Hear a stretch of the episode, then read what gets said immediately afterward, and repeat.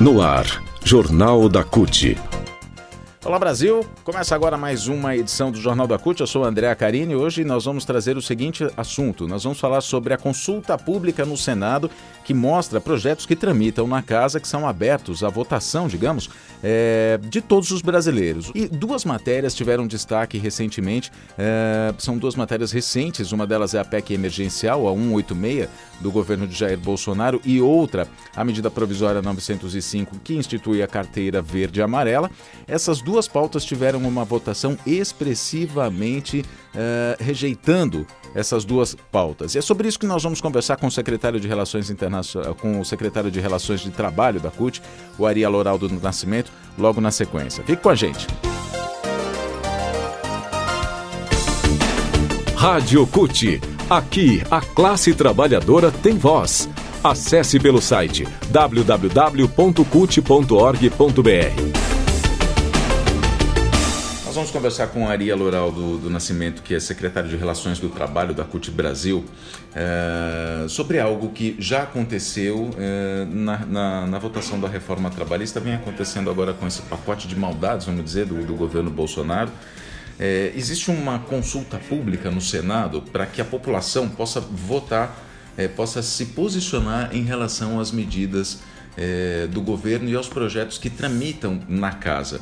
Por exemplo, nós temos dois projetos agora, que é a MP 186, que faz parte do Plano Mais Brasil, e mais a PEC 905, que estão lá em uh, votação, né? foram colocadas para consulta pública e a imensa maioria, grande maioria das pessoas que estão votando para dar seu posicionamento se são contra a favor, estão justamente dizendo que são contra esses projetos. O que eu queria conversar com você, Ari, é o seguinte: na reforma trabalhista, a gente já teve esse caso. A reforma trabalhista foi amplamente rejeitada pela população pela consulta pública do Senado. E isso está acontecendo agora, só que a reforma trabalhista passou. Né? É... A gente está vendo uh, também que uh, na reforma trabalhista não aconteceu isso, mas está uh, acontecendo agora. Já existem quase duas mil emendas né, para alterar esses projetos no Senado. Essa, essa consulta pública, qual é o, o poder dela? Ela mostra para os senadores, ela tem a condição de mostrar para os senadores que existe o, o, o, lado do povo que é contra essas medidas, Ari? Olha, uh, o que a gente pode entender eh, do ponto de vista da cons das consultas? Né? Para mim é uma forma só de deles justificarem que estão fazendo eh, algum diálogo com, com o povo, com os trabalhadores, né? porque é, eles, por todas as outras medidas que tiveram, projeto de leis, né, emenda constitucional, é, MPs, todas elas eles votaram, é, não mudaram né, as proposições. Né, não teve nenhuma mudança significativa, né? Uhum. Então essas consultas, elas do, do, do, nosso ponto de vista, ela vem muito no sentido de dizer não, nós estamos criamos instrumentos para dialogar, né? Agora, é, mostrando a, a maioria como contrária a esses projetos e, enfim, justificando que seja apenas uma forma de, de, de, abrir esse diálogo, né? enfim, de justificar democracia, falar em democracia, é, para dizer que a casa é, abriu pelo menos o espaço para o público falar, mais os senadores ainda assim como foi na reforma trabalhista e se acontecer agora também dessas reformas, principalmente essa do carteira verde amarelo, né, se, ela, se ela for aprovada, é, isso demonstra que a gente tem uma crise de representatividade no Congresso, Ari, ou seja, o povo escolhe, é, essa consulta ela é suficiente para demonstrar que o povo escolheu um parlamentar que não está votando a favor dos direitos dele ou não? Então, a gente é, fez um trabalho muito bem feito, né, do ponto de vista de colocar para as pessoas, para a sociedade, né, o que os parlamentares estavam fazendo em relação à, à reforma trabalhista. Né, tanto é que muitos deles não se reelegeram. Uhum. Então, teve um, um, número significativo de parlamentares que não se, se reelegeram. Agora, houve uma troca de seis por meia dúzia, porque a grande maioria que é, que entrou no, no, nos espaços desses que não se reelegeram, né, são parlamentares né, tão comprometidos com essa agenda quanto os que estavam uhum. anteriormente. Então, o, nós temos que trabalhar nesta lógica, ou seja, temos que é, denunciar para a sociedade né, que tem um projeto em desenvolvimento que é um projeto que exclui, né? é um projeto que é, só cabe uma minoria dentro desse projeto. Né? Então, por isso é tirar todos os direitos que. E não é só questão também dos direitos. Hoje está colocado de forma assim, muito aberta é, acabar com as instituições. Uhum. Né? Então, a agenda de, de, desse governo e do, do, do parlamento é cada vez mais fragilizar as organizações do movimento social, dos trabalhadores, né? E isso para nós aponta para um caminho que muito provavelmente a gente venha a viver isso, né? Que é o que está acontecendo no Chile, o que está acontecendo na, nesses países aí aonde se implementou políticas desse tipo. Nós estamos caminhando, rumando ao mesmo desenho que foi implementado no Chile, né? E que as manifestações de rua hoje estão indo cobrar uhum. aquilo que perderam na época que foi feita a, a, as reformas lá no, no, naquele país. Né? Uhum.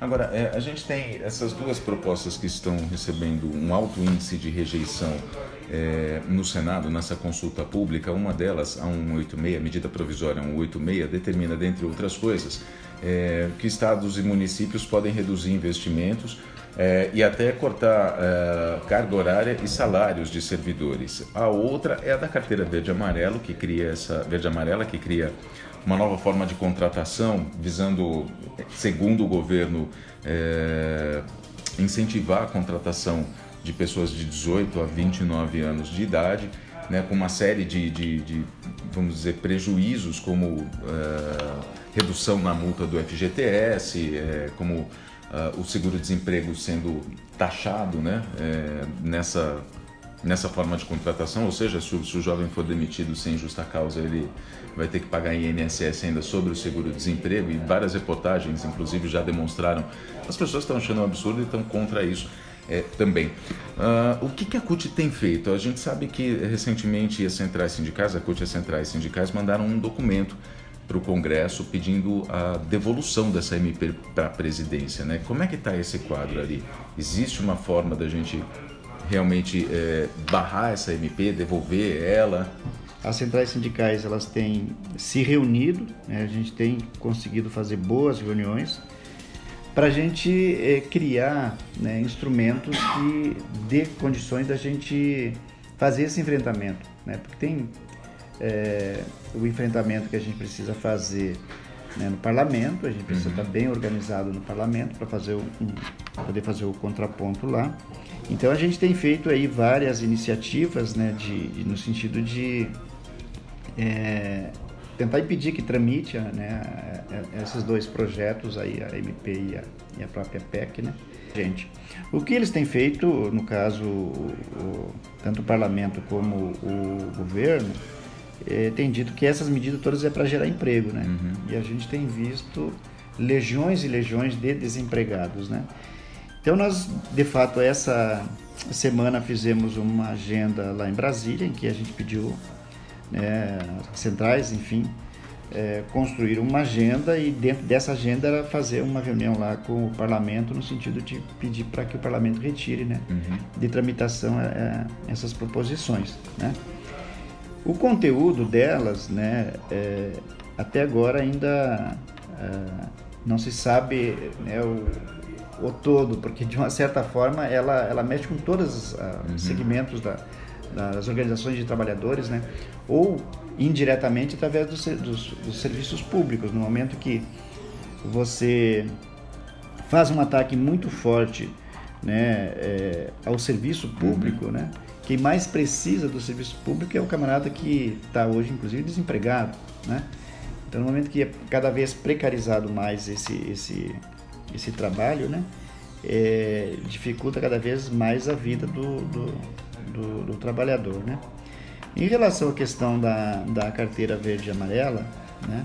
A carteira verde e amarela, ela vem no sentido de formalizar esse tipo de precarização que a gente já vem anunciando muito, há, há muito tempo. E vai criar uma, um, um movimento, do nosso ponto de vista, de trocar o trabalhador que está hoje né, formalizado né, na, no eh, regime CLT por esse é, pseudo trabalhador, né? Então isso vai ter um, um, um, isso também vai impactar também na previdência social, uhum. né? Que quanto menos trabalhador formal com, com, de forma tradicional tiver, menos é, recurso a previdência vai ter e mais uhum. pessoas jogadas para o mundo da precarização. Né? Então, para a gente, é, é, o que, que nós, de forma, de forma muito concreta, estamos fazendo? Né? É, construindo coletivamente com os demais parceiros, né? não só com as centrais sindicais, mas também com o movimento popular, né? iniciativas que deem conta da gente fazer um contraponto. E aí tem o contraponto além do parlamento, o contraponto também nas ruas. Uhum. Né? Já fizemos várias manifestações em, em alguns lugares em que a gente colocou bastante gente na rua e a gente precisa fazer com que as pessoas conheçam os projetos, o que está sendo feito. Né? E quem são os parlamentares que estão votando.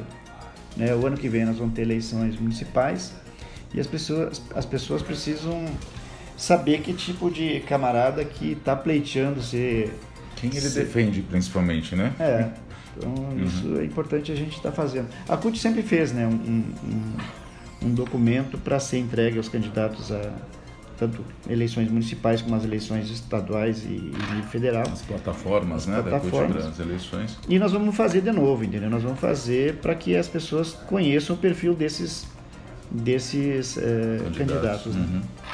Tá certo. Nós conversamos então com a Aria Loraldo do Nascimento, secretário de Relações do Trabalho da CUT, sobre é, diversos assuntos aqui. A gente falou sobre a consulta pública do Senado que está rejeitando as medidas do governo e também sobre a mobilização, a necessidade de você em casa conhecer esses projetos e para isso a gente já é, deixa indicado o portal CUT, cut.org.br, que tem várias matérias explicando quais são os prejuízos que essas iniciativas do governo vão trazer a cada brasileiro. Obrigado, Ari.